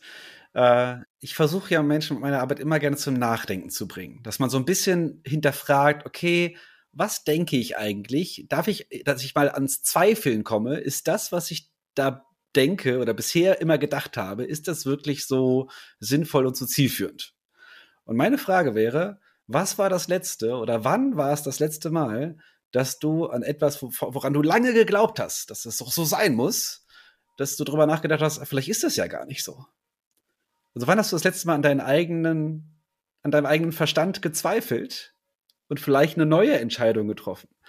Ne, also ich mache mal ein Beispiel. Ich habe lange geglaubt, wenn ich gesund leben will, dann darf ich nicht genießen. Und dann habe ich gemerkt, nee, wenn ich gesund leben will, dann dann ist Genießen ein ganz wichtiger Bestandteil davon. Ich darf genießen, ohne Schuld. Das ist unglaublich wichtig, um ein gesundes Essverhalten zu bekommen. Und das sind so dieses, dieses Erwartungen mal zu hinterfragen äh, und neu einzuordnen. Ne? Gesundheitliche Krisen sind manchmal sehr, sehr hilfreich für sowas. Äh, aber vielleicht hat der dein nächster Gast ja sowas, wo er sagt, okay, da war eine Situation und da habe ich angefangen, einen Gedanken für mich neu zu sortieren und äh, ja, wäre wär spannend zu, zu hören, was die Person dazu so erzählt oder sagt. Bin ich, ich werde diese Frage, ich auch, ich werde diese Frage auf jeden Fall weitergeben und bin auch sehr gespannt auf die Antwort. Und du hast eine bombastische Frage bekommen. Und zwar hat äh, dir in der letzten Interview-Episode Professor Dr. Jennifer Schmidt eine Frage dargelassen. Jennifer ist Psychologin und lehrt und forscht an der FH Münster in den Gebieten Gesundheitspsychologie und Forschungsmethoden. Und die Frage, die sie dargelassen hat, lautet, was sollte die Wissenschaft unbedingt genauer erforschen, um der Gesellschaft zu einem besseren Essverhalten zu verhelfen? ich könnte jetzt sagen, Ernährungspsychologie. äh, ganz einfach. Das ist aber wahrscheinlich die, die offensichtlichste Antwort, die ich jetzt hätte geben können. Aber ich, vielleicht, vielleicht fällt mir noch was anderes ein. Ja, komm, ich ähm. challenge dich, dass du jetzt da äh, noch nicht das Offensichtlichste sagst, weil als ich die Frage nämlich äh, gelesen habe und dann gecheckt habe, okay, du bist äh, der Gast, mhm. der diese Frage äh, bekommt, ich muss so lachen. Also, mhm. Ernährungspsychologie ja und was noch? Ich, äh, Perfektionismus, Schwarz-Weiß-Denken, dieses mhm. Funktionalisieren, mhm. richtig, falsch, gut, schlecht, was in der Religion ja auch schon existiert, die Gebote und die Verbote. Und ich glaube, mhm. dass diese Art, diese Denkweise mitunter ein sehr prägnanter Grund ist für die Zahl an psychischen Erkrankungen und daraus resultierenden Symptomen in unserer gesamten Gesellschaft. Hm. Ja, ich bin äh, sehr bei dir. Hm. Ich denke, äh, Perfektionismus ist was, was wir wirklich ablegen dürfen als Gesellschaft und äh, aufhören dürfen, vor allem das zu feiern. Mhm. Dafür, da wird es anfangen. Wir müssen es nicht, nicht ins andere Extrem ja. rübergehen, aber wir genau. sollten es nicht bedingungslos feiern, wie geil diszipliniert Leute sind, weil ich sag's nochmal, ne, magersüchtige Menschen sind super diszipliniert, da feiert das keiner. Äh, und das ist für mich immer so mein, ne, mein größter Augenöffner. Jein, jein, nur wenn sie schlank sind, feiert es keiner. Ne? Also wir wissen ja auch ja, aus, stimmt, äh, ja, ja, aus Untersuchungen, dass nur 6% aller Menschen in einer Essstörung auch wirklich äh, per BMI-Definition Untergewicht haben. Mhm, mh. Eine mehrgewichtige Person Anorexie hat, ja, die sogenannte atypische Anorexie, die aber eher die, äh, ja, äh, die typischere, typischere Anorexie ist, dann wird es gefeiert. Und dann schauen wir noch in die Pro-Ana-Szene und sehen, dass es oh. auch in den tödlichsten, extremsten Formen nach wie vor gefeiert werden kann. Ja. Äh, ja das, uh. Deswegen äh, nicht, nicht zu sehr feiern, drüber nachdenken, wie sinnvoll ist es wirklich und wie zielführend und realistisch ist es. Geht es uns damit besser oder geht es uns damit schlechter, wenn ich glaube, ich darf ja. niemals zufrieden sein mit dem, was ich habe? Ja, ja. Was mache ich dann? Will ich dann niemals zufrieden sein? Ist das gut? Ist das zielführend? Will ich das? Hm. Genau. Das ist auch was, was ich ganz oft weitergebe, äh, sich selbst zu fragen, dient mir das gerade? Mhm. Ja, super wichtig. Ja. Das ist das Zweifeln an den eigenen Gedanken, das, was wir gerade hatten für den genau. nächsten genau. Zuhörer. Ja. Genau. Also. Und das Reflektieren. es geht immer ganz viel um Reflektieren. Ja. Möchtest du ganz zum Schluss den ZuhörerInnen noch etwas mitgeben oder hast du so das Gefühl, jetzt für den Moment ist alles gesagt? Ich glaube, es ist alles gesagt. Ich habe gemerkt, wir haben Unterschied. Also, ne, ich habe zwischendurch Übergewicht gesagt, du hast Mehrgewicht gesagt. Ich habe mich ein bisschen inspirieren lassen davon. Ich muss mal gucken, wir können uns gerne im Nachgang auch darüber unterhalten, was du für sinnvoll achtest, weil ich bin immer noch in meiner Sprache sehr flapsig, häufig provokant. Ich versuche immer so ne, von auf die Fresse und Dicke sind nicht dumm und so weiter und so fort. Und natürlich äh, sind es aber trotzdem Themen, wo man sich darüber Gedanken machen darf und auch reflektieren darf. Insofern wir, freue ich mich gleich mit dir noch darüber zu reden, äh, wie, du, wie du dazu denkst.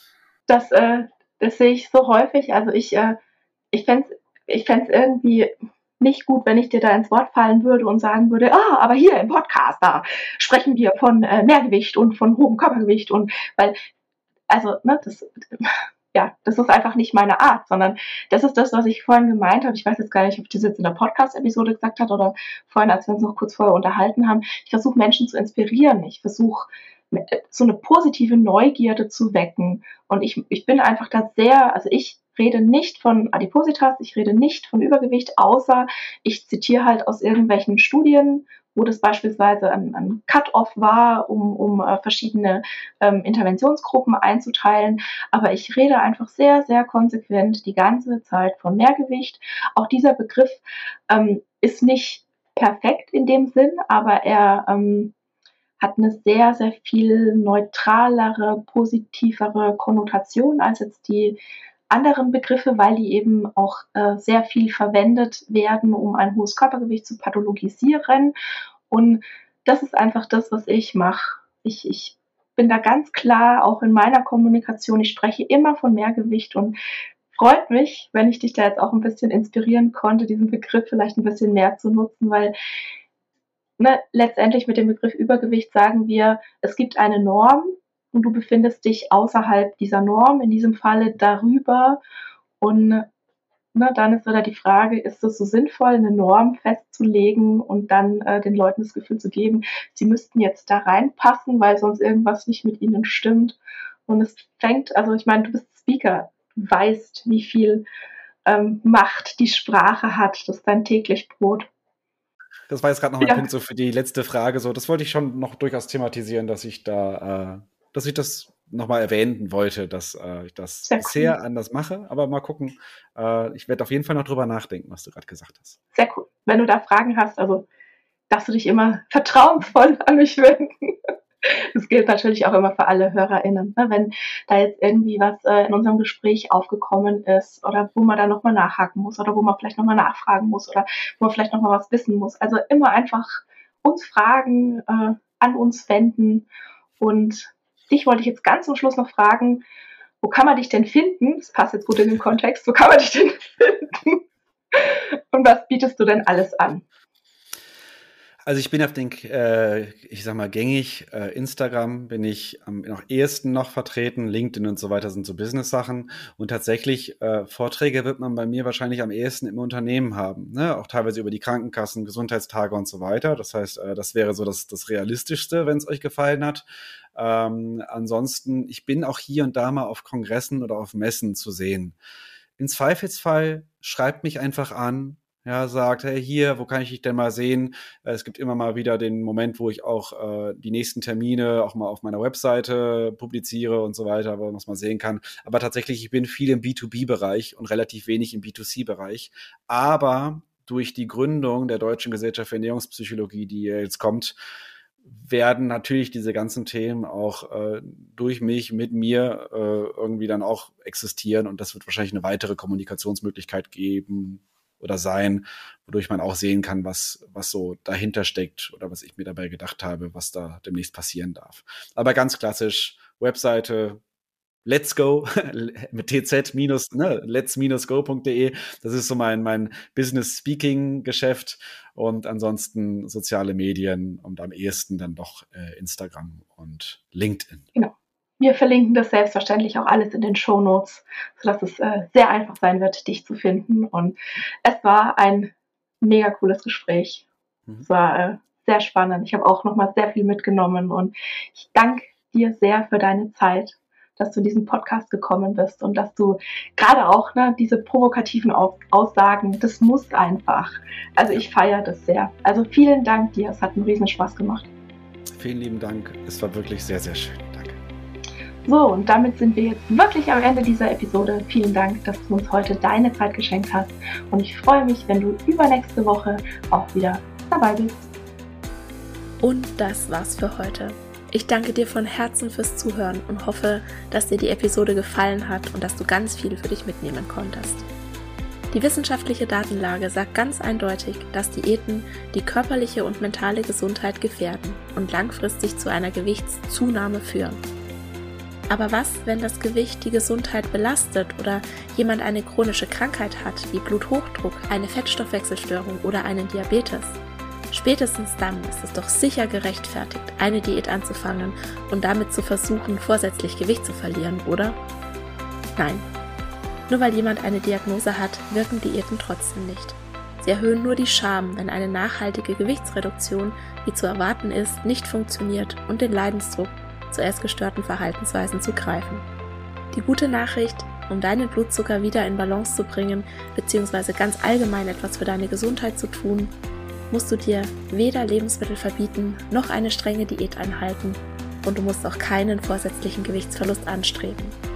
Alles, was du brauchst, ist Selbstfürsorge. Und auf meiner Homepage www.antonipost.de kannst du dir für 0 Euro ein zwölfseitiges E-Book herunterladen, das dir fünf Strategien an die Hand gibt, wie du gewichtsneutral und bedürfnisorientiert deinen Blutzucker positiv beeinflussen kannst. In diesem Sinne, isst doch was du willst und alles Liebe, deine Antonie.